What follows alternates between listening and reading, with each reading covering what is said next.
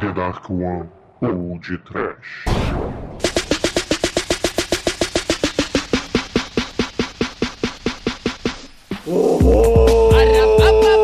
Medo! Desespero. Sofrimento! Pânico! Camarão! Ah, Sim, ouvintes! Começa agora mais um podcast. Aqui é o Bruno Guter e ao meu lado está o camarão rosa da Dark One Productions, Douglas Freak, que é mais conhecido como Exumador. É, caríssimos! Faca na caveira e camarão ET na frigideira! Não é, Demétrios? É, Douglas, cuidado. Eu sou um camarão com mãozão grandão. uou, uou, não, não, não é, Treme? Atenção, senhores passageiros. Quando estiverem lidando com alienígenas, sejam educados, mais firmes. E lembrem-se sempre: um sorriso é muito mais barato que uma bala. Não é, Almighty? É, criança, não bebam combustível alienígena, senão você vai virar um, né, Pino? Cara, o mais difícil de entender é como é que essa porra desses alienígenas tem todo aquele armamento e não conseguem derrotar meros humanos. Eles pularam muitos degraus da escadinha evolucionária. Pois é, queridos amigos e ouvintes. Hoje falaremos do blockbuster independente Trash Distrito 9, lançado em 2009. Mas antes que a Mini-U e o Peter Jackson nos despeje, nós vamos para os e-mails. Camarão é a mãe! Camarão é a mãe!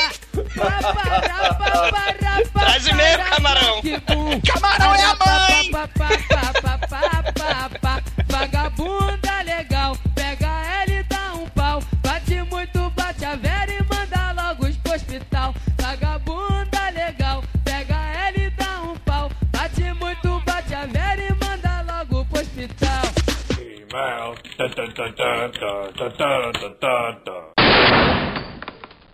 Oh, I'm sorry. Did I break your concentration?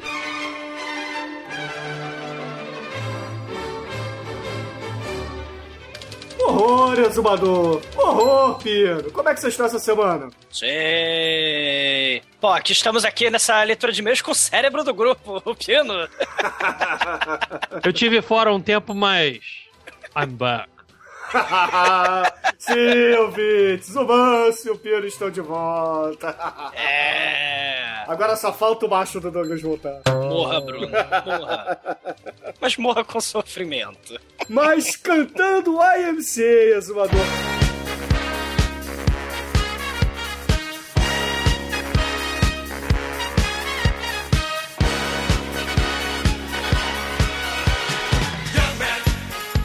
as formas de contato aqui no podcast? Ah, Bruno, mas o senhor se esqueceu que toda vez que tem três fazendo e-mail, eu canalhamente passo a bola para o nosso terceiro coleguinha. Pino, como é que você faz para entrar em contato com o podcast?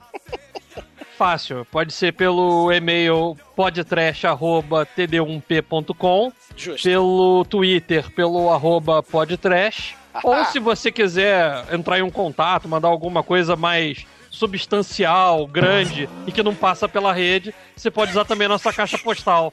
O número dela é 34012, aqui no Rio de Janeiro, e o CEP é 22460-970. Caraca, é uma coisa substancial que não passa pela rede. É, tipo, físico. Ah, Ou então, se vocês quiserem mandar outras coisas substanciais, façam como o Nerdandertal, que mandou um presente pra gente em mãos, o... entregou em mãos o exumador, né, cara? É só aparecer em qualquer boteco do Rio de Janeiro que o Douglas tá lá. Não, cara, que isso? É porque que acontece? Eu esqueci na semana passada, na leitura dos e-mails, de agradecer o DVD que o Neandertal mandou, que eu tava meio de ressaca, mas deixa isso pra lá. É, então aproveita e conta a historinha aqui, o bico que você passou com o pessoal lá do podcast Boteco, exumador. Ah, cara, assim, eu, eu- eu tinha bebido, Novidade. é, aí eu descobri que, quer dizer, eu lembrei que tinha que ir lá no. no. no no podcast em boteco. Aí Eu cheguei e continuei bebendo. Lá até nem bebi muito assim e tal. Mas aí a gente foi embora. Aí eu me perdi deles no e-mail. No, no e-mail, no e-mail. No, no metrô. Aí. Ué, cadê eles? Aí o metrô abriu e fui embora. Aí eles falaram, cara, desculpa aí, galera. Peço desculpa mais uma vez, cara. Foi mal mesmo. É, um abraço pro Nerdandertal.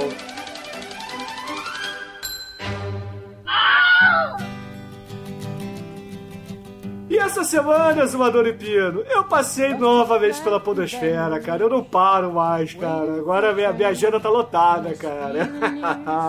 Ah, o senhor, o senhor é a putinha da internet. Não, não, não, não. Eu sou putinha do Jorge Lucas, cara. Tudo que o Jorge Lucas vende, eu compro. Meu Deus. Mas essa semana eu estive lá no BPM, gravei com a Angélica as músicas que tocavam em propagandas do Hollywood. Caraca, cara, que foda. E eu era o único ex-fumante lá, porque todos os outros eram fumantes, né, cara? É engraçado também que o Pablo parece que fuma cigarro mentolado e no dia seguinte que foi publicado o BPM lá com a Angélica, foi proibido a venda de cigarros com gosto aqui no Brasil, né? Não sei se vocês ficaram sabendo disso. Ele sifo. Cara, nunca ouvi falar que sabe esse negócio de cigarro com gosto. Eu não sabia que nem que existia. Ah, tem, tem cigarro de cravo, cigarro de menta. Caraca. Mas, ouvintes, lembrem-se, fumar é prejudicial à saúde. Cara, vocês vocês falaram do tan, tan, tan, tan, tan, tan, tararã, tan, tan, tan, tan. Ah, cara, a gente falou muito, eh, muito off-topic. O, o, o podcast, a Angélica botou a galera com voz de chipmunk, é legal lá. claro, você para de falar. Mas ficou muito foda, eu recomendo, escutem. Porra, pra quem viveu nessa época e gosta das músicas, das propagandas, né? Vale a pena porque ficou muito legal. Gostei muito de gravar. Tem, tem a música, Bruno. Cê, cê, não sei se vocês falaram do, da Jenny Joplin, que vira até propaganda de cigarro. Da propaganda de cigarros Lark. Lá, lá, lá, lá, lá, lá, lá, lá, é. lá, lá. E só pra deixar registrado, quem gravou esse BPM comigo lá em Angélica foi o Ivan Motosserra, lá do Rock 30, e o Pablo Lopes lá do Bar do Nerd, né, cara? Muito foda, porra. Muito maneiro gravar com vocês dois. E que venham próximos, né? E um abraço, Angélica. A Angélica é de casa agora, né?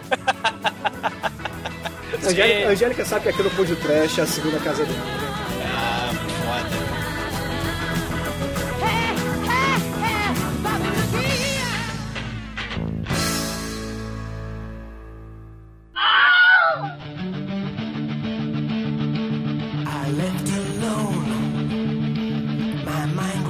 Mas essa semana, Pino, que e-mail, comentário, tweet você separou aqui para dar feedback aos ouvintes? Bom, eu separei aqui o do Adorador do Capeta. Ah, oh rei, o adorador do capeta. Ele, ele fez aqui um, um clamor, né? Falando que ele acha que stop motion é muito foda. E ele fica imaginando se esse estilo de animação fosse usado em filmes atuais. Pra sorte dele, existe. Fuga das Galinhas, Noiva Cadáver e muitos outros filmes que foram lançados há menos de seis anos e que são blockbusters, cara. Eu não sei onde ele tava procurando que ele não achou. Mas tudo bem. Valeu, eu também gosto de stop motion, acho muito foda. E pra você vai um conselho, ó, tem a Fuga das Galinhas, tem a Noiva Cadáver, tem a Curse do Web Rabbit, tem Flushed Away. E se você procurar um pouquinho mais, você vai achar outros. Eu só falei blockbuster aqui. Você vai achar Takashi Miki, Happiness at the Katakuri, o filme mais foda de todos os tempos. Fome Animal, o Freaked O que... Rato Diabo da, da, da Sumatra. É, porra, sem contar também aí, porra, o Elo Perdido, Simba, é, o primeiro Duelo de Titãs, entre outros, né? O Jazão, o Velo de Ouro, é esses filmes, né, que, que tem a... Na época. É, mas é que ele queria atuais, aí eu mandei os blockbusters. É, atuais é a galera mais saudosista que faz, né, cara? É. Tem que ser muito Tim Burton, mas, porra, muito foda. E por falar nisso, o Adorador do Capeta, nesse comentário dele, ele mandou um, um curta chamado Tea for Toilets. Que é um menininho, é em stop motion, claro, né? Que tem medo de ir pro banheiro. E o banheiro tem muito horror lá naquele banheiro, ouvintes. Vejam, vale muito a pena. A gente até retweetou esse comentário do, do Adorador do Capeta no, esses dias, cara. Vale a Ah. pena. Tá lá na nossa página do Facebook, mas vai estar aqui de novo nesse post, cara, porque vale a pena. Sei, ele tinha medo do banheiro. Talvez por causa do monstro do cocô. Tem um filme chamado Monsterd, que é horroroso. Ah, Monsterd. Virou geral que o senhor outro dia postou isso no Twitter, galera. E essa criatura ela retorna no Dogma também. Verdade. E não stop motion, em cagalhão mesmo. E por falar nisso, a gente não fez Dogma, né? Caraca, pode escrever. É, Dogma, Dogma, Dogma vale a pena pôr de trash. Eu, eu não diria que Dogma é trash, né, cara? Mas Eu Dogma- também não, mas Mas vale a pena, né, cara? vale a pena, cara. Eu, eu diria que a gente podia chamar o adorador do capeta pra gravar Dogma. Seria boa. A dona do capeta, nos responda se você topa gravar com a gente Dogma. Aleluia! muito bom, amigo, muito bom.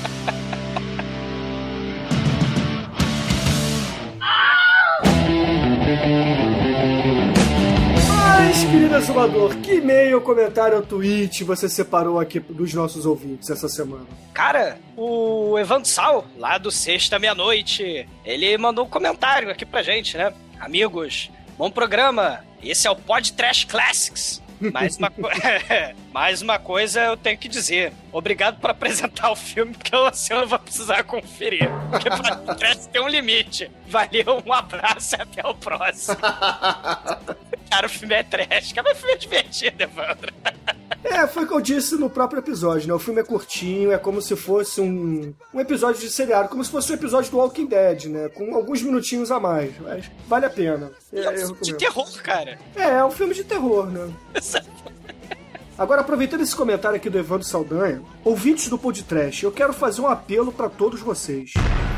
Abram agora seus e-mails, enviem uma mensagem para sextacast.sextameianoite.com falando que eles são fodas pra caralho, mas fodas pra caralho, Sei. e eu faço esse pedido a vocês, ouvintes, porque eu quero passar o máximo de apoio do podcast, de todos os amigos da Podosfera para eles, porque eles estão com dificuldades de conseguir gravar. E tem até lá no, no site deles um, uma nota de esclarecimento do Marlon Master para todo mundo, explicando por que, que eles estão atrasando muito os episódios. Então, ouvintes, digam que vocês os amam, mandem mensagens para o Marlon Master. Faça o seguinte, abra o seu e-mail, mande assim, Marlon, isso é para você, e anexe uma foto de um palhaço para ele, cara. Ele vai ficar feliz da vida. Os palhaços chamam Marlon Master. Mas, porra, um beijo pro Marlon, um beijo pro Evandro e pro Edu, cara. Porra, vocês são fodas. E, cara, não parem com Sexta Meia-Noite, não parem. Atrasem, mas não parem. É, eles estão atrasando, mas não parem.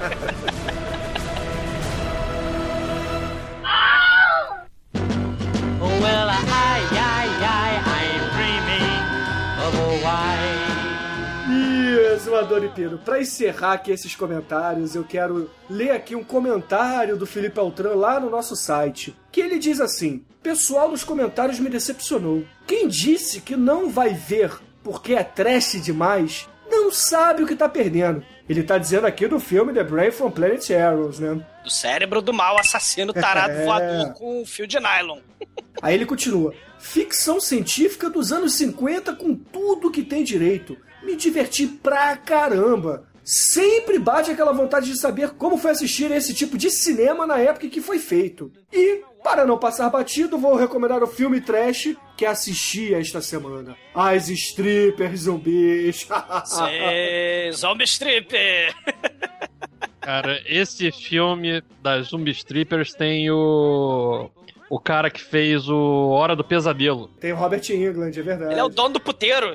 Ele é o dono do puteiro das zumbis, É cara. verdade. Filme esse merece pôr de trash, hein, galera. Merece. Merece. Fácil, é fácil, pôr de trash fácil. Cara, mas assim, eu só, só recomendo às pessoas que o estranhamento inicial é, é fato. Mas tentar um pouco, não ficar só no mainstream, entendeu? Às vezes vê uma coisinha um pouquinho diferente que a gente tá aí. Enquanto a sopa deixar, a gente tem acesso a uma infinidade de coisas na, na internet pra ver, assistir, é, é, é, ouvir. Só cheirar não, cheirar não tem. Mas, mas, cara, tem muita coisa na internet que pode passar batido. Então, é deixar um pouco o estranhamento de- de- dessas coisas, assim, que não são mainstream, pra lá. É, se aventurar no, no- no diferente, no obscuro, no desconhecido. Vale a pena. Pode ter a surpresa. Pode ser ruim, né? Assim, pode ter algumas coisas ruins. Mas a surpresa, cara, a boa surpresa vem. O que o Douglas está querendo dizer, ouvintes, é pra vocês serem bissexuais. Não, Bruno, não, caralho. Não. Ele tá pedindo pra vocês serem curiosos. Não, não, não, não. Deixa essa modernidade pra lá, que essa coisa de garoto Zona Sul. Deixa- Você quer falar alguma coisa sobre isso, Pedro? Você só gosta de enlatado mesmo, né? Cara, não é que eu só gosto de enlatado, é que enlatado é melhor. Então você não viria o Planet. Bra- Brave from Planet Arrows. Não, eu vejo. Que eu não tenho preconceito, porque eu sou da política, que pra saber se uma coisa é boa ou não, você tem que ver. É verdade, isso é verdade. Então não é preconceito. Você não tem preconceito, você tem conceito, Pio. Sim, o enlatado é melhor. Ah, porra, Pino. Fala que isso explica ao contrário, cacete.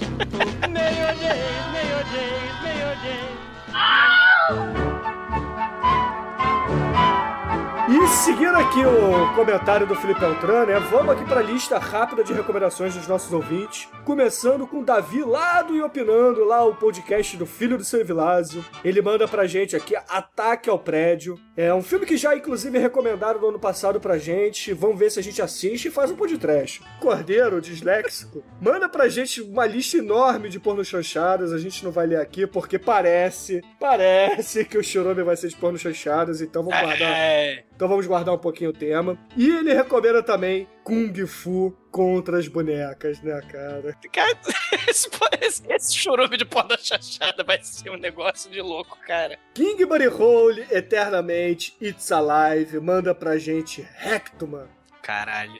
que é o filme da bunda voadora assassina, né, cara?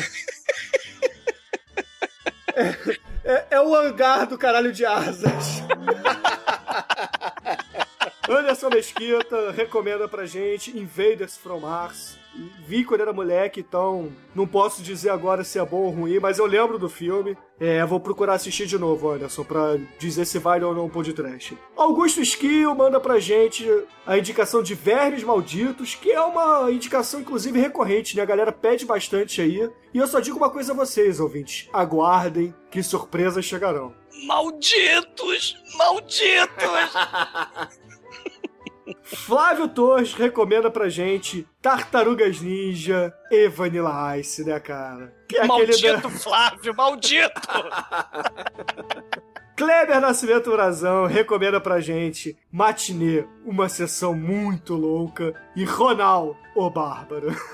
Isso é muito ruim, cara. Mas é muito foda ao mesmo tempo. Ai, muito bom. Aí lá no Twitter, o Newton Aguiar recomendou pra gente Roy de Rage, que não conhecia, porra, eu vi o trailer, achei legal, vou procurar assistir o filme, que é, que é bem interessante, na verdade é um curta, né, é bem interessante. E o Ivan PD é sempre ele, né, cara? Sempre. Recomendou pra gente Serpentes de Fogo, que, falando de vermes malditos, é uma espécie de vermes malditos misturado com tropa de elite, né, porque são... é, são fuzileiros ou algo assim lá do exército dos Estados Unidos enfrentando vermes que vêm do fundo da terra, né? Não vi o filme ainda, Ivan, mas vou procurar assistir pra ver se é bom e dizer aqui.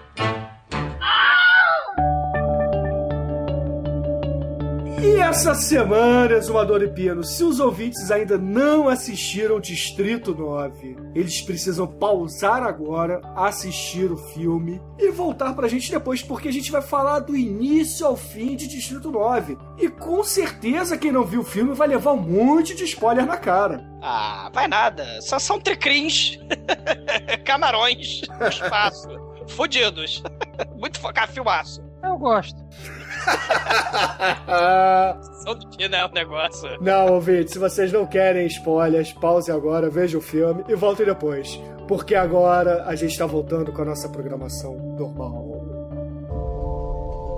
Nobody comes back late at night anymore. They have more security. The government noticed that they were moving into new areas. That's when things started to get out of hand. Eles não são bem-vindos.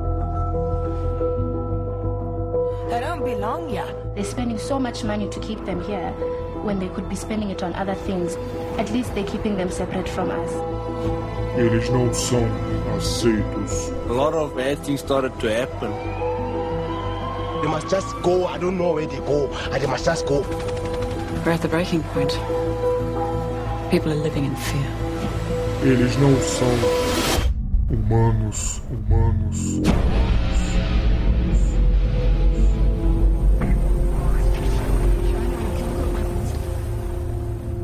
Peter Jackson apresenta um filme de Neil Blomkamp. Why are you here? Why don't you just leave? How do your weapons work?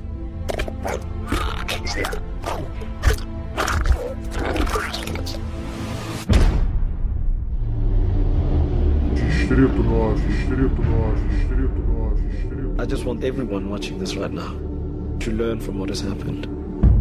Aqui no podcast, no podcast, no podcast. Eu só quero é ser feliz. Andar tranquilamente na favela onde eu nasci. É, e poder me orgulhar. E ter a consciência que o pobre tem seu lugar. Bom, galera, Distrito 9 começa com. Como é que eu vou dizer? Com um documentário fake, né? É, um estilo totalmente Monstro Cloverfield, né? Lembra também muito aquela. a forma como é gravado The Office, né? Que tem uma, teoricamente, uma equipe de reality show, né? Que acompanha a vida do nosso personagem principal, que é o Vander. Vandermar. É o Wickles Vandermerve, né, cara? Trabalha na MNU e também é jogador da Holanda. Por isso mais é que se fuder e virar alienígena mesmo. né, cara? É, não, mas é, eu perguntei isso porque é um documentário que tenta explicar de forma. Como é que eu vou dizer? Com duplo sentido, né? De uma forma que deixa uma dúvida se eles estão falando que deu merda ou se tá todo mundo, porra, feliz porque o cara foi promovido, aquela coisa toda, né? Conta a história do, do Inco sendo promovido pra tirar os alienígenas do gueto, né? Porque aí nesse documentário também tem algumas algumas entrevistas, né? Até um professor vira e fala assim: ah, não, é, em 1982 apareceu essa nave alienígena aqui, ficou sobrevoando Joanesburgo, né? Podia aparecer qualquer capital do mundo, mas resolveu parar aqui. E até então tá parada, né? E o fato de aparecer numa cidade do terceiro mundo é um troço muito foda. A história se passa no terceiro mundo, cara. E tem inversão de papéis aí muito foda, né? Você acha que o ET, que é o malvado, que vai invadir, vai destruir, vai fazer os cacete. E não foi bem o que aconteceu nesse documentário mentira. É, alienígena verdade, né? Aqui e agora, né? É muito foda. Eu queria ver o Gil Gomes contando essa história, né, cara? Quando essa nave chegou, ela ficou estacionada, né? Ela tava voando, só que ela ficou estacionada em cima de um determinado local e os alienígenas acabaram se, se alocando na, naquele espaço e o tempo foi passando e eles ficaram meio que marginalizados. Aquele lugar virou uma, fa uma favela gigante que foi denominado o Distrito 9, e lá viviam alienígenas e, e humanos, alguns humanos marginalizados também. E o filme é basicamente o seguinte, que mostra a MNU tentando limpar o Distrito 9 e realocar esses habitantes, tanto os alienígenas quanto os humanos, para o Distrito 10, que é um outro local mais afastado de Joanesburgo, para tirar aquele favelão do meio da cidade. E, e eles não terem que conviver perto, né, daqueles dos alienígenas e tudo mais. É história de Cidade de Deus, né, cara? Vila é, Na verdade, na verdade, existem duas histórias sendo contadas em paralelo, né? A primeira história, que não é a dos alienígenas, é a do Vandermeyer, né? Que é a história que vai fazer o link com o, a mensagem que o filme quer passar, que é sobre apartheid, entendeu? Não importa se são alienígenas, se são peixes voadores, se são é, qualquer coisa que fosse ali, a ideia do filme é demonstrar o apartheid, né? Porque só para contextualizar a galera, a nave para lá em Joanesburgo porque ela tá sem combustível, né? E quando os humanos conseguem chegar na nave, abrem a nave, os caras, os alienígenas, os camarões, né? Como são chamados alienígenas, eles estão com medo, tipo, dá a entender que a nave não teve condições de manter aquela galera, né? Eles então eles são refugiados interespaciais, né? Como se fossem esses refugiados aí que saem dessas regiões de guerra do Oriente Médio, né? Só que veja, eles vêm do Oriente Médio e vêm, sei lá, de outro planeta, né? Eles ficaram meses lá em cima, até os humanos resolverem invadir, entrar de sola, pé na porta, né? Pé na cara, eles invadiram na nave mãe gigantesca, né? Em cima de Joanesburgo. Aí, ajuda humanitária lá embaixo, pelos humanos, né? No começo, né? Tem até a- o monumento que é erguido, né? O camarão, o ET camarão dando as mãos com O humanozinho, né? né? Um Aham. humanozinho feliz, é. O mundo, o mundo é, é, é alegre, é feliz e tudo É, vai e dar aí, certo. nisso que o Douglas tá falando, também tem uma pontinha de crítica social em cima do dessas ajudas humanitárias, né? Porque a ajuda humanitária, ela não dura pra sempre, né? O cara vai lá, faz ajuda, recolhe lá, sei lá, milhões em, em mantimentos, mas aquilo ali dura o quê? Dura um mês. E depois a, a ajuda humanitária, ela parte pra outra causa, né? E os caras vão ficar lá 20 anos, né? Então, cria todo o problema que o Almighty citou, né? Que Eles foram ficando, foram ficando, e o tempo foi passando, o tempo foi passando e foi rolou o favelão gigante que é o Distrito 9, cara. Na, na minha opinião, o que rolou foi arrogância humana. Inicialmente a gente estava com medo que a próxima nave alienígena chegasse e matasse a gente. Quando a gente viu que os ETs estavam fodidos, a gente resolveu matar. Assim, no começo do filme, Pedro, já tinha passado essa história do início. É, é o começo, né? A nave apareceu e tal, e os humanos descobriram e montaram o Distrito 9. O filme, na verdade, se passa há 20 anos depois. A nave chegou em 82, o filme se passa em 2010. Então, mais, né? É, é 30 anos, sei lá, quase 30 anos, Quase né? 30 anos depois. É. Então você vê a acomodação do, do, do alienígena. Ele estava acostumado àquela situação de, de subserviente, né? Ah, os humanos vão me ajudar, os humanos vão me ajudar. De repente eles estão lá na favela deles e, e ama- no dia seguinte ele amanhece o camarão e tem lá a cerca eletrificada, um campo de concentração na favela, né, lindo? eu entendi no filme que a coisa foi evoluindo de uma maneira é, orgânica, né? O filme dá a entender que eles se reproduzem muito, até que chegou um ponto que dos camarões que vieram na nave já tinha 1 milhão e 800 mil camarões lá em Joanesburgo, né? E vamos, como o Douglas citou, Joanesburgo não é uma cidade de primeiro mundo, é uma cidade de terceiro mundo, né? Isso aí gera toda uma problemática em cima da coisa, né? De, porra, você tem que ter infraestrutura pra essa galera, né? E o troço vira uma favela mesmo, né? Com tudo que uma favela tem. Prostituição interespécie, comércio de arma, tráfico de comida de gato. Esse, esse filme, Manel, é um, é um filme muito foda, assim. É, é a sacada é, assim, é genial. Porque você pega o- a temática, né? faz- você faz uma crítica à sociedade, você faz uma crítica à, à- à miséria do terceiro mundo, né? A questão da, da violência, a questão da favelização, da pobreza. Porque ali na África é tudo. São várias tribos, né? E, e guerra civil, violência pra lá, violência pra cá, ninguém se entende. E tem essa marginalização forte, pesada, e isso é passado no filme, só que as vítimas das circunstâncias, no caso, são os alienígenas. Isso é genial, é uma metáfora, é uma crítica à sociedade eh, na África, né? É uma crítica à sociedade no filme. E filme de realmente bom, de ficção científica, cara, vem assim, é assim, é dessa forma. Não tem só nave espacial, não tem só tiro, explosão. Tem a crítica à sociedade. Isso é muito maneiro nesse filme. Ah, um filme de ficção científica pode falar coisas que um filme com humanos não poderia falar, né? É, o... É, eu concordo. Eu acho que eles queriam falar um pouco de apartheid, mas acharam que ia ser muito chocante. Aí colocaram alienígenas no lugar de humano. E não é por acaso também, porque o diretor, ele é sul-africano. Então ele, ele usou a vivência dele, né? A, a vivência que ele teve vendo toda essa questão da apartheid. E, porra, aproveitou até a oportunidade que ele teve, né? Que ele recebeu um orçamento considerável e a benção do Peter Jackson ainda. E, Vai, e meu fez, filho. né, cara, um filme desse que Foda. que né, deu, deu uma crítica bem legal, assim, fez uma analogia bacana à realidade da África e tal. e poder me orgulhar e ter a consciência que o pobre tem seu lugar.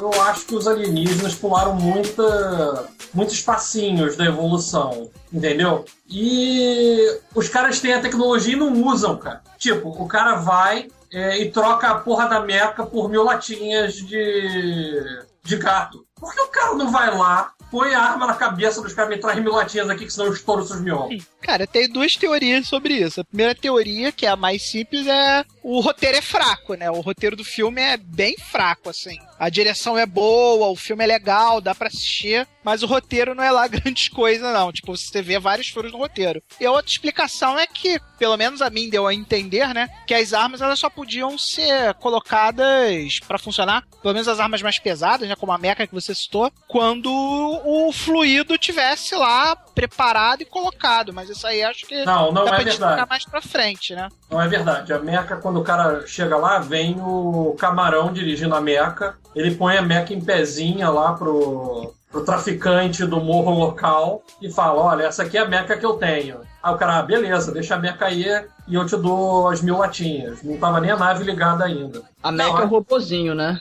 É, o robozinho lá, a mini meca. por Cara, olha só, isso aí é o seguinte, é. Minha cabeça, minha opinião quanto a isso. Os alienígenas que chegaram na Terra não são a nata do. a nata científica, não são os pensadores, são nada disso. Para até aquela quantidade de gente, aquilo ali era uma nave de trabalhadores. Ou então, no máximo, uma nave para colonizar outro lugar. Então não são pessoas organizadas, não são nada, são pessoas comuns, são alienígenas que não estão é, engajados ideologicamente, não são líderes, né? Então não tem nenhum líder ali. O máximo que a gente tem disso é aquele cara que é mais ou menos cientista que tenta refazer o fluido para poder colocar tudo funcionando de novo. Então por isso que todo mundo começa. Todos os alienígenas começam a pegar pedaços da nave e trocar por comida de gato, né? Que é mais ou menos a, a ideia de um viciado em crack. Que é essencialmente o que eles comem, né? É, eles são viciados em comida de gato. É, a comida de gato é como se fosse o crack deles, né? Eles, na verdade, comem carne crua, né? No entanto que tem aqueles açougues, aquela coisa toda. Assim, deu a entender que quando eles chegaram na Terra, eles já estavam mega fudidos, né? Porque eles chegaram esfomeados, tal, tudo isso. Mas tem várias coisas no filme que não se explicam mesmo, que é furo de roteiro mesmo, assim, na minha opinião, né? Tipo, por exemplo, o cara tá procurando sozinho lá, ele e o, o filho e o amigo pelos itens que eles poderiam filtrar pra fazer o tal do fluido, né? É, porra, tá numa situação dessa, você querer o mínimo de organização, né? Você ia... Eles não são burros, não são camarões idiotas, eles têm certo nível de inteligência ali, né? Então, tipo, eles se organizariam pra conseguir fazer o fluido e tal. Eu vejo muitos erros no roteiro mesmo, assim. Porra, Trey, mas isso é o que eu acabei de dizer. Os caras não tem, não tem nenhum líder ali, não tem alguém que vá assumir e conseguir liderar aquele quase 2 milhões de alienígenas, entendeu? Mesmo que o cara não fosse um líder, mas ele sabe assim, vamos supor, se coloca aí na pele do camarão do Christopher jo Joseph, que é o, o nome terráqueo daquele camarão lá, que era o. Era o camarão Baywatch. É, aquele sabe, camarão MacGyver, que sabe sintetizar fluido lá com peça de ferro velho. O cara é inteligente a ponto de sintetizar fluido, mas o cara não é inteligente o suficiente pra chamar o povo dele e falar: galera, ó, eu tenho a solução pra tentar salvar a gente. Vamos, em vez de só eu e o meu amigo ficar procurando peça por 20 anos, vamos botar todo mundo procurando aqui, que aí a gente, em vez de levar 20 anos, só leva um ano, entendeu? Tem Não, certas coisas que não aconteceriam num, num cenário real, assim, né? Não sei, acho que não. Olha só, a minha opinião são os papéis sociais. Eles estão acostumados há 30 anos é com, com, com a opressão. Então, assim, é- é, eles são fortes. Você vê, tem no começo do filme, né, quando eles têm até a entrada da polícia lá, a tropa de elite de- da África do Sul invade a favela, você vê que os alienígenas são fortes, são poderosos, mesmo sem as armas. Eles pulam de, de um telhado pro outro telhado, né, porque passaram-se 30 anos. Os que eram fracotes, os que estavam desnutridos no começo, já, né, é, já não são provavelmente os mesmos. E eles estão acostumados com o papel de opressão. É, é a teoria, sei lá, do traficante na favela, a polícia invadindo a favela e, e o povo que mora na favela tá ali no meio. Só que nesse filme, o filme genial desse filme é que em vez de ter uma situação dessa, como no Tropa de Elite ou como na, no Cidade de Deus, você tem isso com, a, com ETs, cara. É, é- é social ali, eles são os favelados. Aí vem a questão também do, do estereótipo, né? É, eles são viciados e, e parará, são pobres, catam lixo, né? E, e- e- o filme é muito interessante por isso. Ele pega aspectos da vida real e metamorfoseia num filme de ficção científica onde os ETs são os fudidos, eles invertem os papéis. Os alienígenas não são os malvados, eles são as vítimas, cara. Isso é muito foda. Power to the people, não, power to the ET, cara. Cara, os ETs serem vítimas já tá ficando batido. Por quê? Pô, tem vários filmes em que o ET é vítima. Ao começar de ET, o extraterrestre. É, é, sim. É verdade. Quer dizer, o negócio é velho, o ET ser o tadinho da história. Cara, pra mim, aquele irmão mais velho correu o ET no armário, cara. Aí que tá ele ser a vítima do filme, pô. E dali pra frente é ET from home. Por isso que ele fica com o dedo duro, né, cara? Vê que o negócio foi tão assado que brilha. Quem pega carona nessa de tadinho dos ETs também é o James Cameron, né? No nosso queridíssimo Avatar, né? Tadinho do alienígena. Ah, não, mas o Avatar é diferente, cara. O Avatar é os humanos que são os alienígenas, eles que chegam invadindo, né? Pois é, os, os ETs nesse filme do Distrito 9, teoricamente, a gente não sabe porquê, mas eles invadiram a Terra. Eles chegaram na Terra. Eles não invadiram a Terra, gente. Esse- É isso que vocês não entenderam. Não? Não, ele, a Não, nave já parou ali, cara. Pelo universo, acabou o combustível. Caralho! Saímos do nosso planeta, esquecemos de encher o tanque. Isso é explicado? No, no- no- Não, mas porra, é óbvio, né, cara? Virando ali Marte, cara, acabou o combustível, então ele meteu a banguela e parou na Terra, cara. Foi o que ele fez, Aí, camarão! Bota no ponto morto que a gente tem que descer ali no terceiro planeta.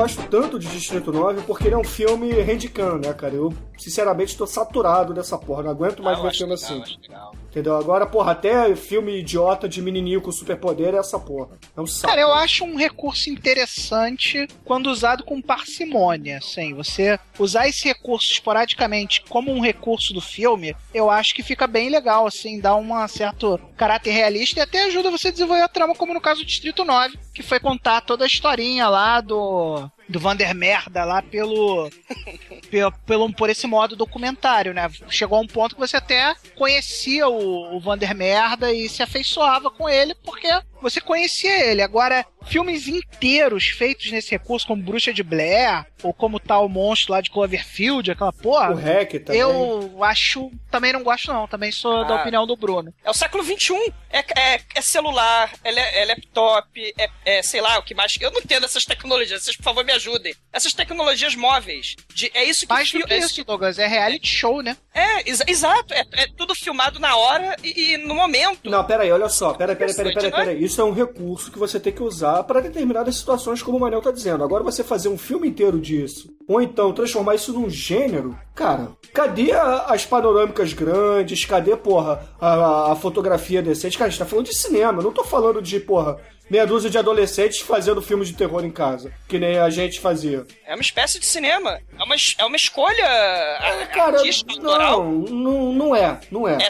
Não é, Sim. não é, é remendo, é remendo. o. Jorge Não, Romero não, não, o não, não, não. Não compare Jorge Romero. Diário dos Mortos. Cara, vou dar um exemplo, vou dar um exemplo. Vamos supor que a gente fizesse um filme que fosse todo contado em flashback. Porra, beleza, ia ser inovador, maneiro, caralho, como foi o, o Lost. Aí você começa a fazer isso a exaustão, a exaustão, a exaustão. Você vai perder a qualidade do seu filme que você poderia estar usando recursos mais apropriados pra contar a sua história só porque você quer seguir uma tendência, entendeu? É, mas é, mas é a tendência do cinema. O cinema segue tendências ao Cara, é longo. tendência já há 20 anos, cara. Porra, isso não é tendência, cara. Entendeu? Não é tendência essa merda. É sim, Bruno. Não é, cara. Bruxa de Blair é o quê? De 97, 98? Já tem 20 anos essa merda. Não, não, se o nego tá acompanhando é porque é a tendência, né, Bruno? A tendência começa em algum momento, Bruno. É, Não, a assim, tendência, porra, já não é mais a tendência, é um gênero, entendeu? Que Sim, aí deixa de ter originalidade, concordo, mas o que eu Cara, tô é um dizendo- saco, cara, é um saco. o ponto que eu tô querendo Cara. chegar é o seguinte, Douglas. Você tem um filme que tem que ser contado usando um recurso estilístico. Aí você opta por não usar esse recurso pra usar o recurso da moda, que é o quê? Ah, sim. o recurso handcam.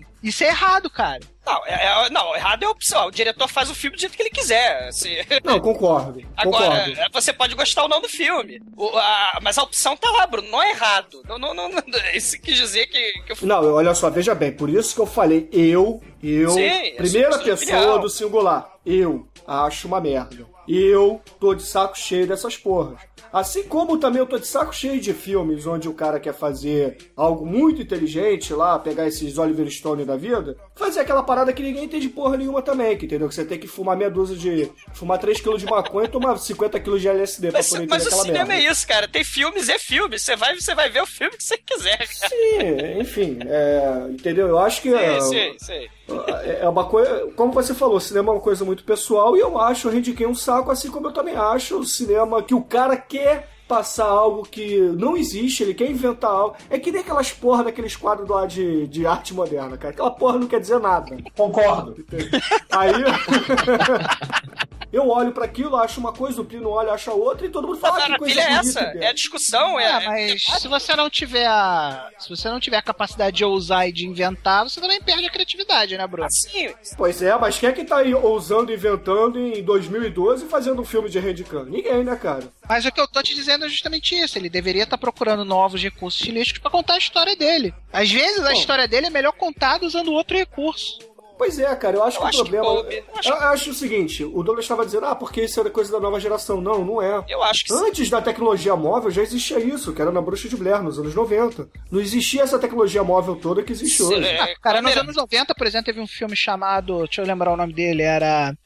Ai, é. Strange Christmas Day, como é que era? Era alguma coisa assim. Era. Como Summoning Z, é só isso que isso faz. Genial, também filmado nesse recurso estilístico.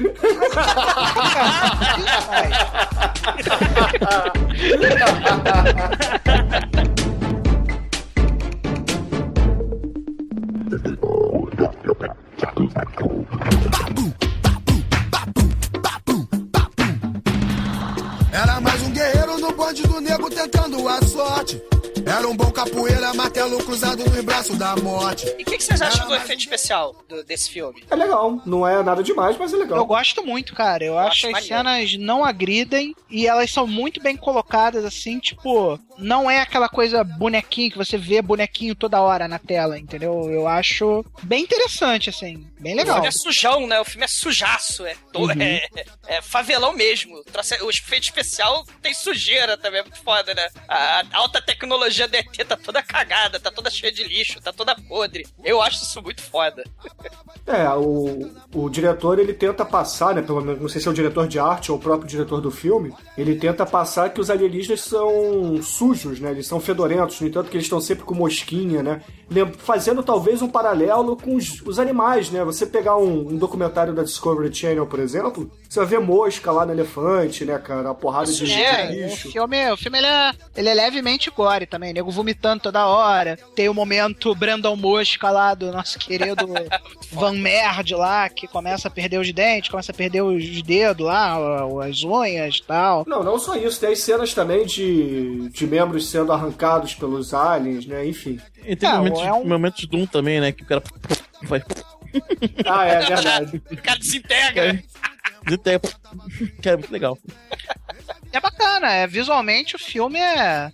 Eu acho, assim, visualmente o filme nota 10, assim, muito bom mesmo. Eu gosto mais do, da fotografia do filme, essa fotografia suja que vocês estão falando, apesar de da película não ajudar, porque talvez eu não goste dessas handcams, só voltando um pouquinho, porque eles usam não usam película. Eles usam aquela coisa mais de estúdio, né? Aquela imagem de estúdio clara, cheia de Que é brilho. o jornal, né? É o Pois jornalista. é, é Ah, muito, muita luz, entendeu? Então isso atrapalha um pouco, né? Tira um pouco do realismo da coisa toda. É que nem você pegar uma foto de uma, uma modelo com Photoshop na capa de revista, entendeu? É, É, vamos, mais ou menos tentar ser o mais, vamos tentar ser o mais real possível com alienígenas num gueto fave- favelado. Ah, né? uma coisa, dizer, uma né, coisa que cara? ajuda É, muito nessa, nesse realismo, Douglas, é aquilo que você falou, do usar a sucata pra construir a tecnologia, né? Uma, tecno, é uma, é uma coisa que se perdeu nos filmes do Guerra nas Estrelas, por exemplo. Não, o, o, o- Porra, esse fio. a- a- o, o, o camarão nerd, o camarão cientista, parece um, um presidiário com aquela máquina de,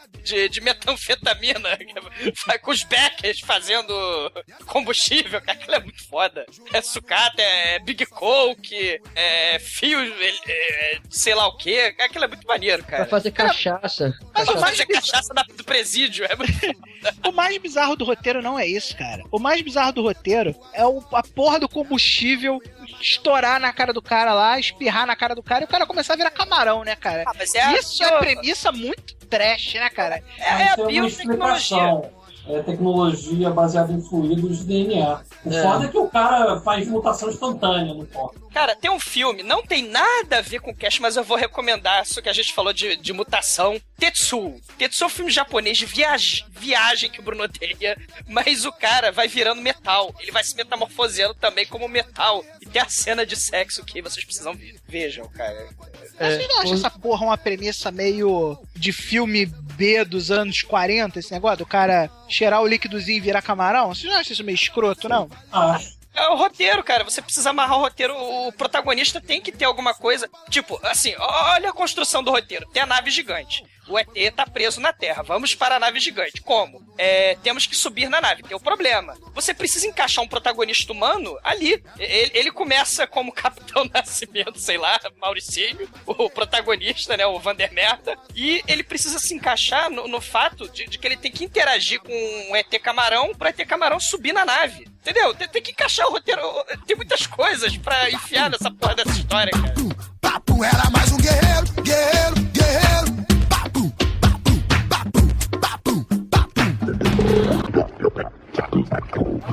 São dois fuzis? É uma ponto .30 e uma Matz. Essa ponto .30 pode derrubar uma aeronave, né? Um helicóptero. Dependendo do helicóptero, sim. Pessoal, pessoal, pessoal, o Jaque vem vindo aí, o Jaque vem vindo aí. Eu estou chegando. Jaque, Jaque, Jaque, Jaque, Jaque, matador. A população classe média não tá muito satisfeita, né? O documentário lá, os repórteres veem que não estão muito satisfeitos, que a população de Joanesburgo não tá satisfeita com aquela favela de alienígena. Ali dentro, né? Aquele antro de gente perigosa, gente estranha. É a xenofobia do cacete. E eles é, falam. O Distrito 9 é um lugar sujo e perigoso, né? É. Cara, o Distrito 9 é praticamente a Lapa do Rio de Janeiro, né, cara? É, é se bem que a Lapa tem gente que com certeza veio de outro país. Eu tenho certeza que eu já vi uns 4 ou 5 alienígenas na Lapa. tem os camarões rosa lá, hein, Douglas? Inclusive com o, com o pudor preto. Vai ter o pudor preto pra lá. E o Distrito 9, ele. A Lapa 9. A Lapa 9, o Distrito 9, ele tá. É, precisa ser mudado, né? Vamos pegar a população que mora numa área que poderia ser favorecida para as classes dominantes, né? Que aquilo ali é a favela, aquilo ali não pode. Vamos remover. Remoção é uma palavra utilizada nos telejornais, né? Conservadores, inclusive do Brasil, né? Para designar três momentos, né? Você remove cadáveres, você remove lixo e você remove favelado. É uma coisa terrível, mas é o que acontece. Você vai remover a favela. E você Inclusive, vai é jogar... o que tá acontecendo agora aqui no Rio de Janeiro, né? Com a Vila Jacarepaguá lá. Ah, São é Paulo, exatamente a mesma coisa que tá acontecendo aqui. É, baixou o Lacerda aí de novo, né, cara? Baixou o Lacerda, que tirou, removeu... Na verdade, não baixou o Lacerda, baixou a Copa do Mundo e a Olimpíada, né? o foda é que vocês resolvem queimar tudo, né, cara? Mas tudo É. bem. Temos que tirar a pobreza dos olhos dos gringos, né? Ali a mangueira também, estão tirando ali aquele pedaço ali da, da mangueira. Bom, o Distrito 9 precisa ser removido porque a classe dominante não quer que a população perigosa, suja, terrível, de alienígenas, doente, traficante, precisa sair da, dali daquela região, do Distrito 9. Vamos tacá-lo a longe. Vamos fazer uma cidade de Deus 10. Então, bate o quê? Melhor para fazer isso, para colocar. é, erguer uma cidade de Deus distante do centro de, de Joanesburgo. Que que ele, pra quem eles chamam? Eles chamam o Capitão Nascimento. Então vai a tropa de elite da OCP invadir a- o Distrito 9. E é pé na porta. E eles falam: é pé na porta, arma na cabeça do sujeito. Bom dia, cidadão. O seu alienígena, seu camarão. O senhor poderia, por gentileza, assinar esse termo de despejo que você vai embora, você vai vazar, senão a gente vai dar um tiro na sua cabeça. Mas o mais escroto, cara, não é pé na porta, não é botar arma na cara, não é nada disso, cara. É eles darem a caneta Bic pro alienígena assinar com aquelas mãos gigantes, né, cara? Por isso que é uma puta sacanagem, cara. Mas eu não consigo segurar a caneta. Não conseguia. Pá, pá, pá. Mandou me chamar, é? Mandou, mandou me chamar, é?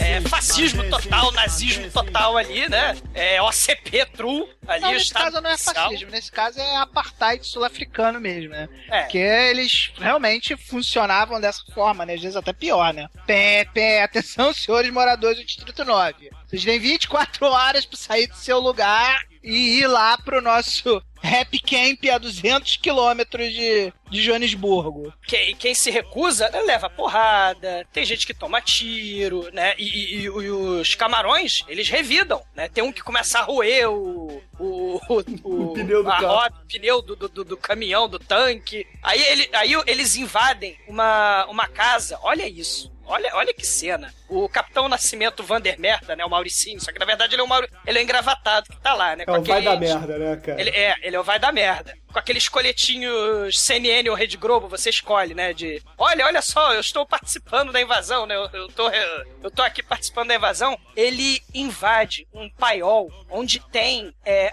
é, ovos dos camarões. Eles estão se reproduzindo. Eles se reproduzem assim: você pega um, um cadáver de vaca, enfia de tubo e, e, e, e, e pra Bota- alimentar. Não, é importante não esquecer o fato que você tem que pendurar a vaca ao contrário, ao avesso. Isso. Aí, cara, vem a cena tenebrosa, né? O cara chega, ah, você quer ver o primeiro aborto ao vivo? Olha só. Aí ele começa a puxar os fios dos ovinhos, né? Que estão conectados, é, os fios de nutrição, né? Da vaca pro ovo. E eles começam a agonizar, a morrer. E aí ele não fica satisfeito. Ele, o senhor tá filmando, seu câmera? O senhor tá filmando? O senhor tá filmando? O senhor não tá de nojinho, não? Ele manda a galera flambar. Ele pega o, o, o lança-chamas da OCP e flamba.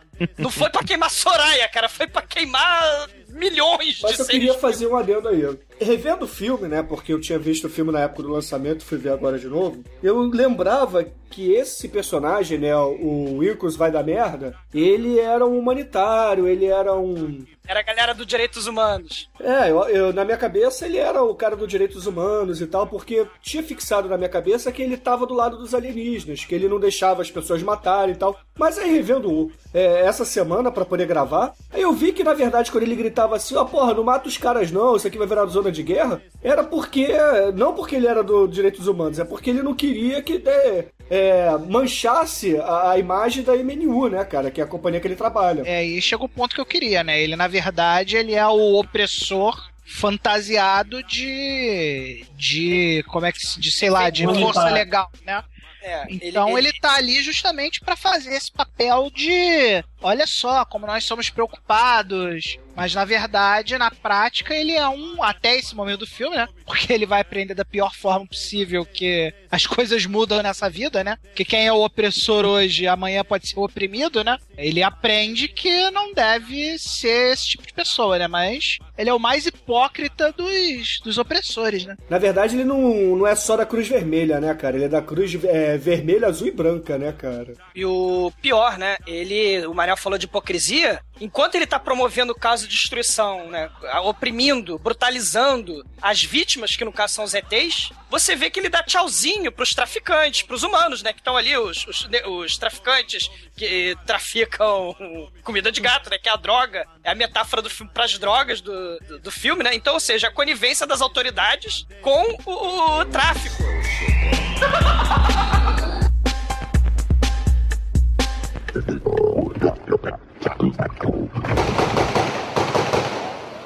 Começa a invasão, os policiais avançam, disparam. Estão ouvidos? Você era o homem mau. Agora é defunto mau.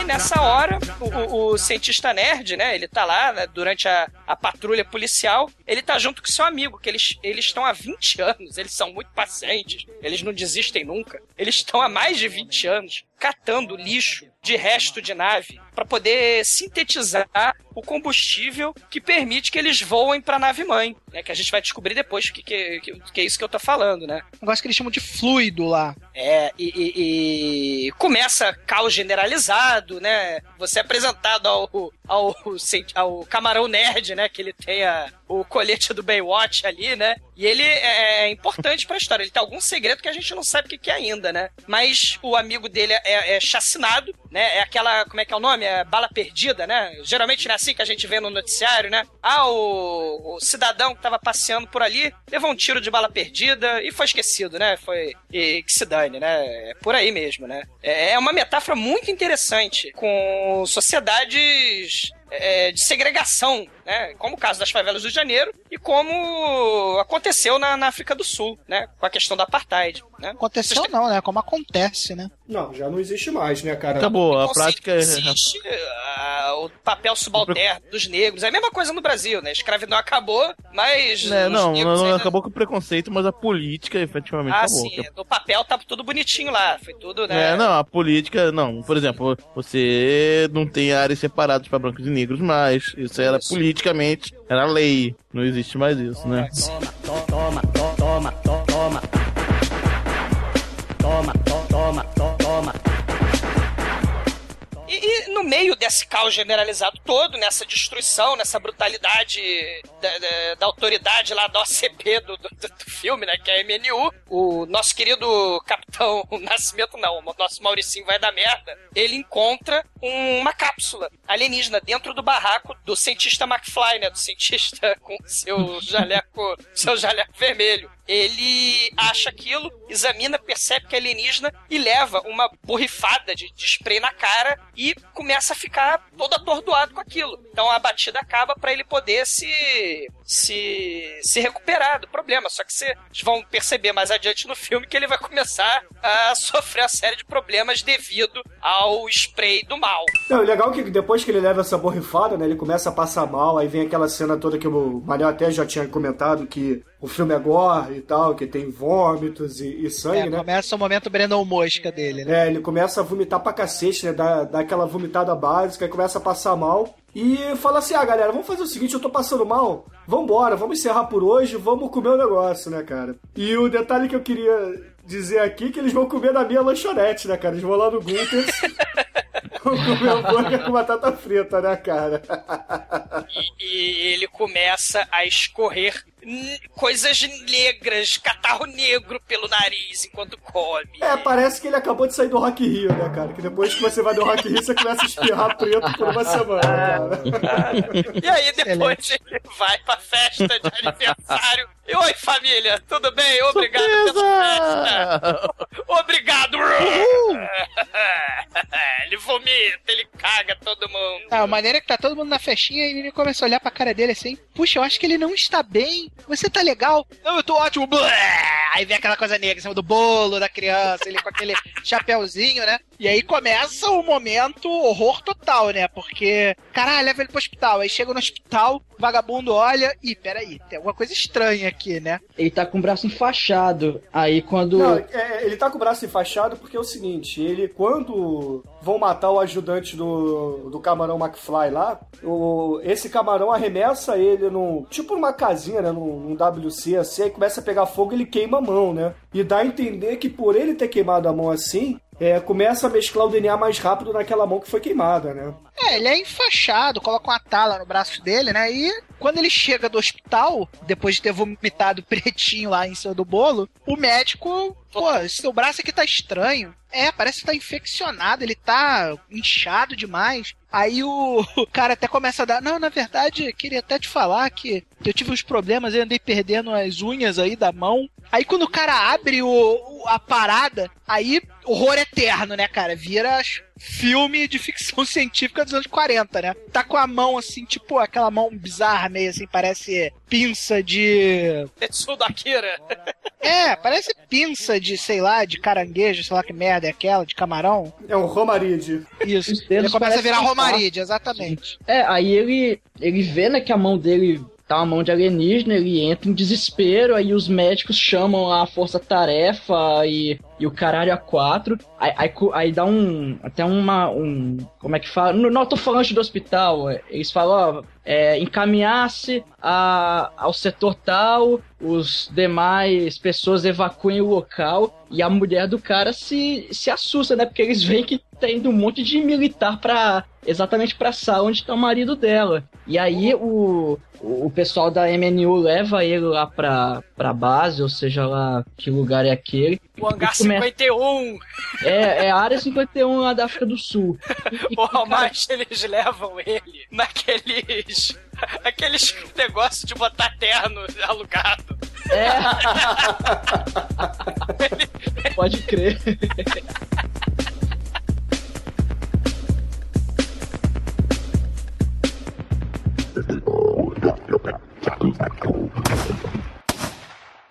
Agora, a- o objetivo é tentar baixar as armas que estavam com esses bandidos. Extra, extra! Jack não morreu! O, o terrível Mimão está de volta! Corram todos! E chega lá na base e começam a fazer uns.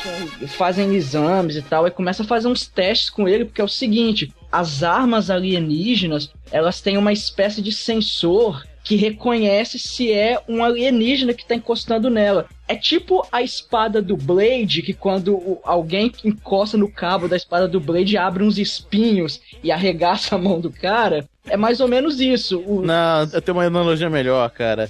É igual a arma do Judy Dredd, cara, que só atira com o DNA dele no filme. Lembra do filme do Judy Dredd? Aham. Stallone, né, cara? Então eles começam a pegar umas armas e colocar pro, na mão é, que sofreu mutação lá do, do Vicus, Vandergraaf, fulano, e, e as armas funcionam. Então ele- os caras falam, porra, tá funcionando e tal, a gente vai fazer mais uns testes aí com ele e tal. Mas explica, mas que não, não não é que é- funciona a arma. Ne- Nego amarrou o sujeito na cama e fica dando choque no braço dele pra, pra contrair o músculo. É, parece laranja mecânica ali, né, cara? Aquela cama da, da laranja mecânica, cara. É o O tratamento que acontece agora, ele não é mais um ser humano, né? Inclusive, uma parte interessante dessa cena é justamente a ligação, mais uma vez, com o mundo real, né? Que eles colocam a indústria de armas como responsável pela segregação, exatamente como é o problema lá na África, né? Tipo, o que tá por trás de tudo é que a MNU é o segundo maior fabricante de armas do mundo, né? E ele tem extremo interesse em começar a comercializar as armas alienígenas, né? Só que justamente por causa dessa restrição Jujidred das armas alienígenas, é, eles não têm como fazer os humanos utilizarem. Então, quando eles veem lá o nosso querido Van Merd lá, é, mergeado com, o- com a mão do alienígena, Hum, já é ótimo. ele olha assim e fala: caralho, né? Esse aí é a chave que a gente precisava pra fazer o. Essas armas alienígenas funcionarem e dar a gente controle total do mercado das armas, né? Então o cara ele deixa de ser uma pessoa e se transforma no maior experimento de bionanotecnologia transgênica da face da Terra, né? E ele é o protagonista, olha só. E nesse momento ele começa a ter que se transformar, né? Ele começa a transformação dele de seu merda em rebelde, né? Porque ele tá vendo que agora ele vai começar a ficar do outro lado do, do sistema, né? É porque ele escuta uma conversa lá no, no laboratório que é o seguinte: ele tá amarrado numa maca. Aí tá uma porrada de cientista conversando com dois diretores de MNU, né? Os- Aí os cientistas falando assim: olha só. E ele acordado, tá? Ele escutando a porra toda. Olha só. Chegou o momento crucial aqui da transformação dele, da mutação dele. A gente tem que aproveitar todo, todo o tecido dele, porque o corpo dele pode chegar a valer bilhões de dólares em, em biotecnologia, né? Então, vamos, vamos aproveitar, né? E o, o sogro, né, do, do vai da merda, né? Vira e fala assim, porra, mas ele vai sobreviver a isso? Aí o, o cientista com aquela cara de, porra, tá de sacanagem, né, cara? Ele vai morrer, óbvio. A gente precisa de tudo, né, cara? De todos os tecidos e, e DNA dele. E aí o, o vai da merda até dá uma cutucada nele e fala assim, porra, me ajuda aí, tio, me ajuda aí, né, cara? e aí os diretores vão embora e chega o- sei lá, chega lá o cientista com uma serra, né, pra poder começar a cortar o peito dele com ele vivo. Motosserra! Ainda manda assim, tem que tirar o coração o mais rápido possível pra manter batendo, né? É, a parada bem, bem Tem bizarra. que ser com requinte de crueldade, senão não, não adianta. É, Laboratório, laboratório dos horrores total, né? Não, aí beleza. Aí o vai da merda, escuta essa porra toda, tá vendo a serra chegando, ele, porra, naquele estampide de adrenalina, né, cara? Ele, porra, segura assim o cara com a mão alienígena, a mão camarão dele. Aí sai derrubando a porra toda e foge do laboratório, né, cara? E aí começa a, a- a aparecer o mendigo na rua, né, cara? Rouba o celular do cara, liga pra mulher, entra na lanchonete lá de Michael Douglas lá no Dia de Fúria, né, cara? E só tem negros naquela. é, Essa segregação, de certa forma, ainda acontece. Saiu do papel, né? Ela não acontece mais no papel, mas é aquilo que o Mará tava falando, né? É, isso aí. ainda, ela ainda existe. E ele foi lá, branquelo, pediu um Mac miséria lá qualquer. E a televisão, atenção, senhores moradores do lugar miserável. Tem um sujeito branquelo aqui que fudeu com uma camaroa. E, e ele está se metamorfoseando. Aí bota aquela foto assim dele com cara de taradão assim, com a placa de proibido assim, onde deveria ter o pau dele, cara. Não, foi, foi É, sem- é muito, é muito sensacionalismo na Ô, parada. Manel, foi aquele semi as verdades, ah. O velhinho lá, né? Não, quer, quer chupou minha rola, chupou minha rola. Espremeu a rola, espremeu a rola. Sem e- minhas palavras, sem minhas palavras. E não pagou só profissional do sexo. Eu sou pai de filho. Dó de mim, dó de mim, dó de mim, eu sou pai de filho. Dó de mim, eu sou pai de filho. Dó de mim, eu sou Vale pai de citar que nesse filme, o Vander Merda, ele mata todo mundo, menos os caras que ele realmente precisa matar, né? Porque ele não mata nem o Coronel Nascimento, nem o, o traficante que jurou ele de morte, né? É que ele jurou, mas ele não acreditou. Meu sério. Sinistro. Uma macumbeira mais sinistra ainda eu acreditaria, cara. E aí ele tem as armas pra fazer o Robate? Ele- Eles conseguem, né? É, que eles queriam as armas pra poder invadir a, a base da MNU pra pegar o spray, né? que é O spray que transformou, que tava, que fez a mutação ocorrer no corpo dele. Que esse spray é uma espécie de combustível pra eles poderem voltar pra nave mãe e lá ele, ele poderia ser curado. É o E- famoso fluido, né? É, vale citar que isso aí é um plano dele com o alienígena McFly, né? Que o alienígena Isso. McFly diz que pode curá-lo se eles forem pra nave mãe. Aí aí eles juntam as armas, né? E, e partem pra, pra base da MNU. E aí, cara. Pena, vale o, vem, o comentário, vem o comentário pertinente, né? Porque puta que pariu, a arma alienígena é o poder de fogo real, né, cara? É por isso que eu digo, cara, os alienígenas podiam ter, ter dominado o país africano ridículo lá. E aí, quando eles chegam na base, eles estouram tudo, saem entrando, é, é pé na porta, soco na cara, quebrando tudo. Eles chegam no, na salinha onde tá guardado o fluido. Só que nessa salinha tinha algumas mesas de cirurgia que tinham umas carcaças de alienígenas. E aí o, o, o Christopher McFly olha e ele fica em choque, né? Fala, porra, então é isso que os humanos estão fazendo e tal. E o Vander Merda desconversa, porra, eu não sabia que eles faziam isso, eu não tenho nada a ver com isso, não sei o que, não sei o que. Nisso, chega a tropa da MNU e começa a atirar neles. O Vander Merda se esconde, só que o Christopher McFly fica lá em choque, olhando pras carcaças e o tiro comendo. Cara, o que importa é que eles estão encurralados na parede. Fudeu, vão morrer, porque a gente não tem como fugir. E o McFly, calma, que eu vou fazer a bomba com clips alienígena, um elástico alienígena. Daran, profissão perdi. Chiclete alienígena. Parão, parão. Camarão MacGyver, né? Ele faz a bomba atômica alienígena, explode a parede, cara. Cara, mas é muito rápido ele fazendo a bomba, cara. A Como montar, MacGyver, cara. bomba é igual o Lego, cara, na cultura deles, né, cara? Ele pega um negócio e plop, plop, plop.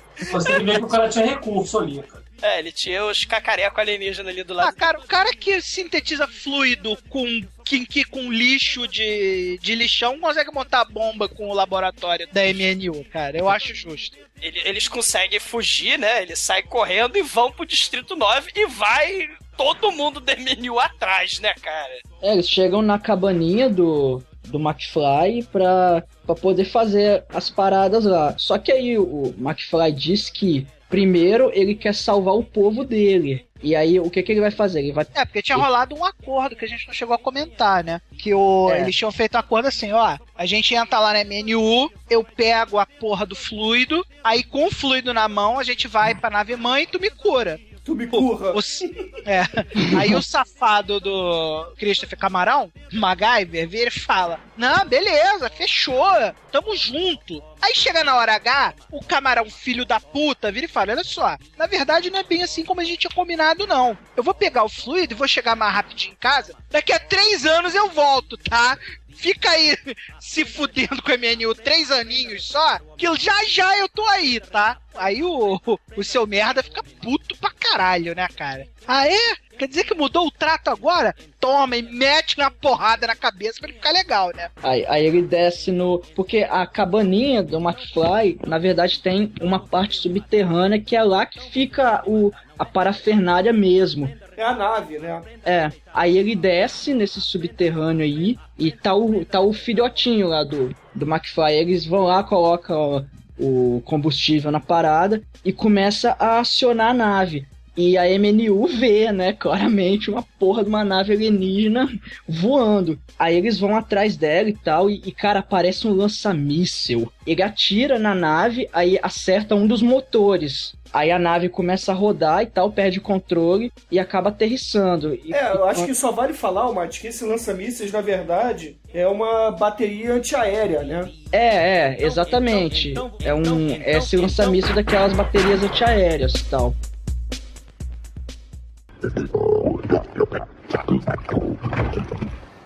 Chegamos ao conjunto de favelas bem antes da invasão. O canal da rede de esgoto era vigiado por soldados do exército. Os traficantes conhecem as tubulações, que podem ter sido usadas para fuga. Papai, papai, quem é aquele homem feio que quer matar todo mundo, hein? Fala, fala baixo, meu filho. Aquele é o Rock Bravo. Toma, toma. O cara resolve que ele vai correr com o rabo entre as pernas. Até a hora que o cara percebe, caralho, se eu correr, o único cara que pode me curar vai morrer. Aí o cara tem um momento assim, é, é melhor morrer tentando do que virar camarão e continuar assim, né? Aí o cara volta. E mesmo sendo muito ruim na merda, ele, ele destrói quase todo mundo. Quase todo mundo morre pra aquela porra que desintegra quando aponta. Tudo bem, eu, eu dou um desconto porque o cara não conhece a tecnologia alienígena. Apesar de eu achar que o negócio funciona só pela mente, que, né, só, só do cara grudar ali, né, já liga aqueles painéis todos, Ele enfia uma mão ali na, no fluido, lembra? no fluido estranho, É. e, e ele reage de forma que ele consegue mentalmente controlar o negócio. Aí o cara explode todo mundo, toma 3, 4 rocket launcher lá na cabeça e a meca tá lá. Pô, meca alienígena é bem feita, né, cara? Aí, quando ele resolve que ele vai cobrir o cara, né, pro alienígena fugir e mais tarde buscar, né, a nave. o filhinho dele, a nave, e depois ele ia Quem ficar sabe, daqui a três anos ele resolve realmente voltar. Exatamente. Aí ele ficou nessa, aceitou a teoria, e aí vem a parte que eu não acredito, cara. O Coronel Nascimento, cara, ele chega por trás da Meca e dá um tiro. A Meca já tinha tomado três rocket launch. Ele dá um, um tiro, cara, é finishing na Meca. Dá um tiro assim, pá! A Meca vomita. É verdade. Ah, É, Piro, é que você não compreende que a tecnologia, mesmo a tecnologia alienígena, é suporte a uma coisa chamada de limites, né, cara? Durante a batalha, você vai percebendo que a meca vai sendo levada ao limite pra conseguir fazer essa destruição toda, né? E aí, quando chega o momento crucial lá, o cara não dá o último tiro, mas o último tiro é a última gota que faz transportar o copo, né, cara? Porque o, a meca é assaltada de todos os lados, né? Nego Cara, taca Manel. carro em cima da meca, nego é, dispara com canhão de. com ponto .50 na meca, nego dispara é, rocket launcher na meca, nego faz de tudo, né? a Meca, a Meca realmente morreu pela teoria D&D, cara. Ela chegou a zero hit points e caiu. Cara, mas a parte mais foda disso tudo é que quando ele vai salvar o camarão McFly MacGyver, ele, camarão, vem comigo! Aí ele vai correndo e o camarão pega um, um tampão de aço, sei lá, de Pega telhado de amianto, cara. vai correndo, ele vai cambaleando com a meca, aquela porra daquela lata na frente do, do camarão, ignora, cara. Você vê que É. a Não placa era é uma tela de pianta, era uma porta de geladeira. Se a geladeira aguentou a explosão atômica com o Indiana Jones, por que, que não vai aguentar, porra, tirinho de ponto .50, cara? É verdade. é um porta É, olhando pra esse prisma, eu tenho que aceitar. Foi a, coisa, foi a coisa mais racional do filme, foi isso aí. O Coronel Nascimento vai dar um tirambaço na cabeça do, do nosso querido protagonista, né? Que já tá se metamorfoseando total, quase totalmente, né? No, no Homem Camarão, né? É verdade. O olhinho já tá, já tá com o olhinho amarelo, tá com problema de fígado, né? E o que que acontece, Demet? Quando ele vai morrer, É, bem, vem a muvuca, né? O cara, não, vem não, hein? Não vem não, que eu vou matar todo mundo. Tem um toma pistola, tem 70 camarão te olhando pra ele, né? Aí, de camarão, faz o, o, o hack slash total, né, cara? O cara é dividido em vários pa- pedacinhos. E, e, Gore! Gore total, né, cara? Muito foda, bicho. foda. Cara, filmaço, É cara. isso aí, Coronel Nascimento virou. Vacilão virou carvão. E o cara Aí tem some. o fim. Tem o fim que dá a entender, né, que volta aquele modelito The Office, né, pra escrever, que aí é a continuação do documentário sobre a vida do, do Van Merd lá, explicando, né, todo mundo falando o que cada um achava, se ele tinha sumido, se tinha virado purpurina, se ele tava preso em algum porão da ditadura, e aí a, vem a esperança, né, Agora eu vou embora, mas amanhã voltarei para acabar com tudo isso aqui.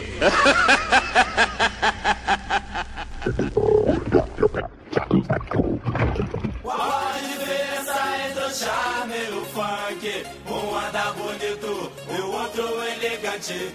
Qual a diferença entre o charme e o funk?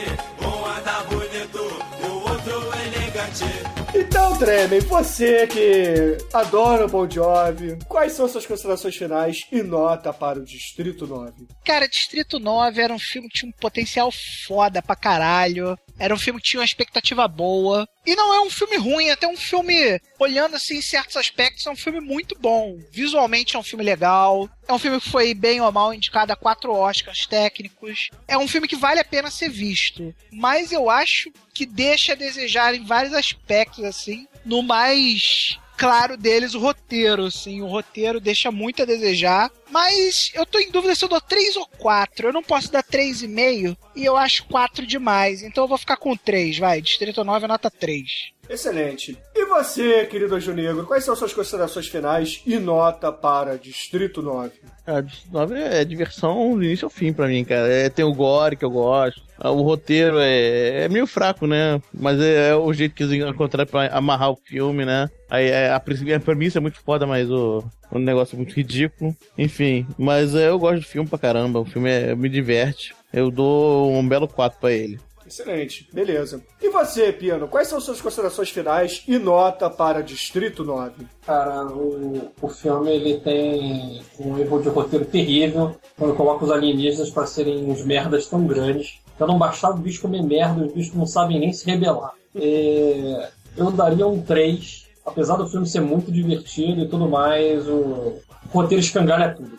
Não, tudo bem. Então é 3 ou é, ou é 2? Não, é 3. Beleza.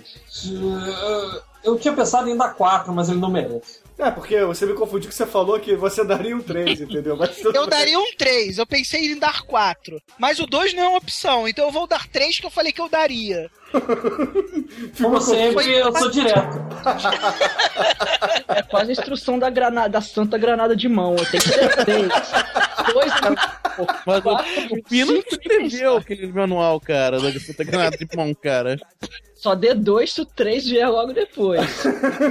é isso aí.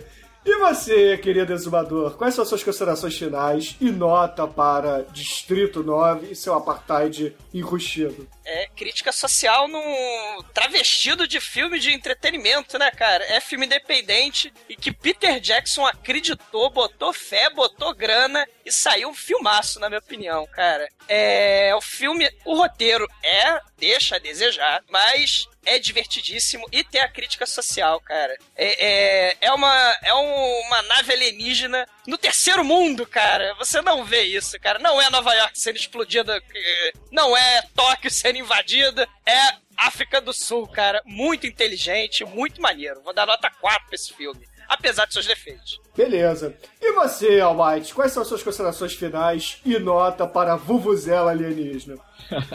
Cara, eu revendo esse filme, eu, porra, eu gosto muito, cara, de Distrito 9, assim, é, a ideia dele é muito legal, assim, a toda essa parada também da crítica social que misturou com sci-fi e o Douglas bem disse aí, é, um, é uma crítica social travestida de sci-fi e, porra, tudo bem, o, o filme não tem um roteiro primoroso, mas, pô, tem muito filme legal que o roteiro não é aquele primor e um filme que tem quase duas horas que eu vejo do início ao fim sem olhar pro relógio, assim, divertido e, e tal, eu vou dar nota 4, cara. Eu, eu gosto muito de Distrito 9, filmaço, nota 4. Beleza, beleza. E a minha nota, queridos ouvintes? Ela vai perder dois pontos por, por dois aspectos muito importantes. Um, não tem as faíscas caindo do teto. Pô, não tem não? Não, tem, não cara. tem. Não tem faísca, não? Não, tem faíscas tem, é e verdade, ricochetes cara. de balas, cara, mas não tem faíscas caindo do teto. É, não sei não, mas é... Tem, Não, é, tem tem- faísca no, no- no- na nave quando ela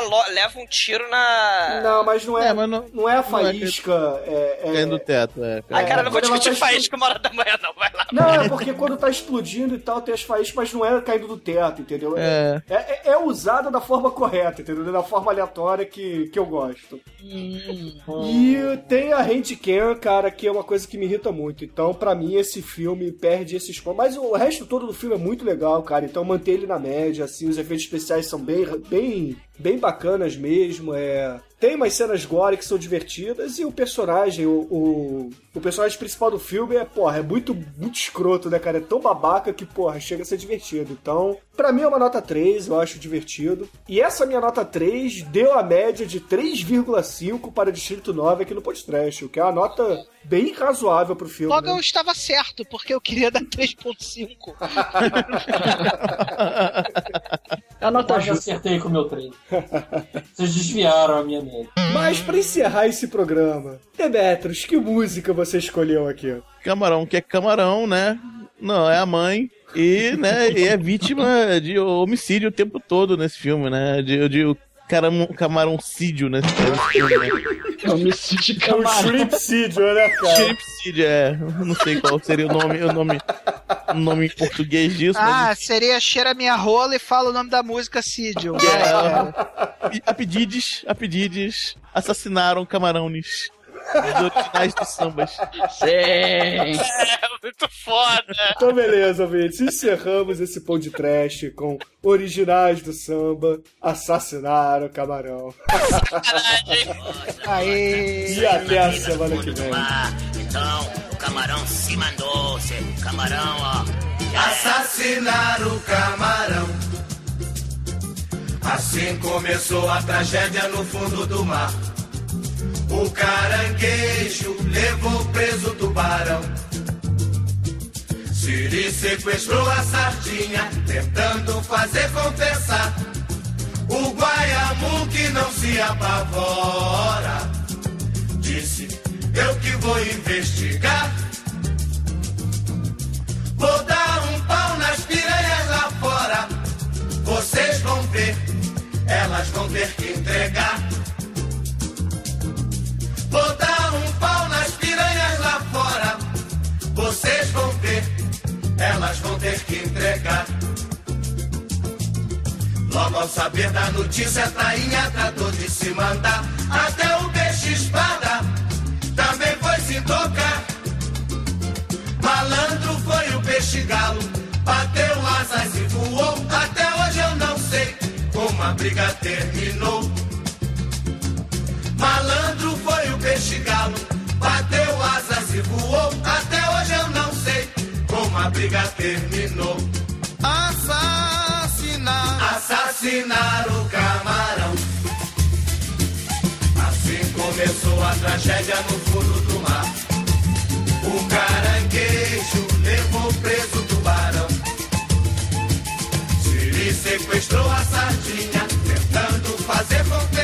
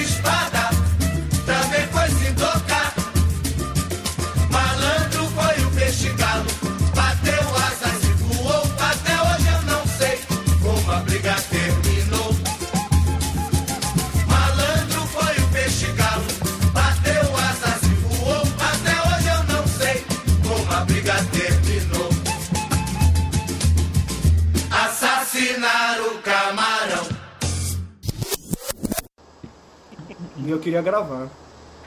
Opa, 10 10 e meia. Estamos na hora. 10 e meia. estamos na hora. 10 meia, perfeito. Tá, vamos lá. Noah, a Noah do podcast, vamos lá. Não, não é. Essa é a hora do Demetrius, não é a do podcast. Puto. Cara, teve episódios que o Demet não participou que a gente começou a gravar 8 e meia, 9 horas. Meia-noite tá tudo gravado. Ai, meu Deus. Vamos lá, galera. 10 segundos de silêncio. Antes sem de a gente música, começar os favor. 10 segundos de silêncio, eu gostaria de deixar bem claro que é o voto pela eliminação do Demetrius na casa. Ai, ai. Mas ele é o líder da semana. Ele tá com anjinho, né, cara? É, ele está imunizado com o anjo negro.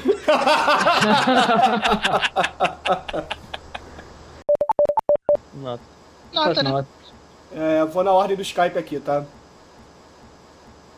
Ok? Shut through the heart Qual and ser o just último ou primeiro? blame. You give love a bad name. Ba-dum, ba, ba, ba-da-da-da-da, ba-da-da. Cantoria aleatória. Vai chegando a madrugada. Beleza, Foi vamos lá. divertido, mas foi aleatório. Vai lá. Legal que todo mundo ficou em silêncio, né, cara? esperando, né?